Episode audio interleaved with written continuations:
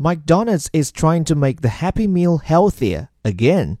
Fast food chain to replace Minute Maid juice box with organic Honest Kids drink.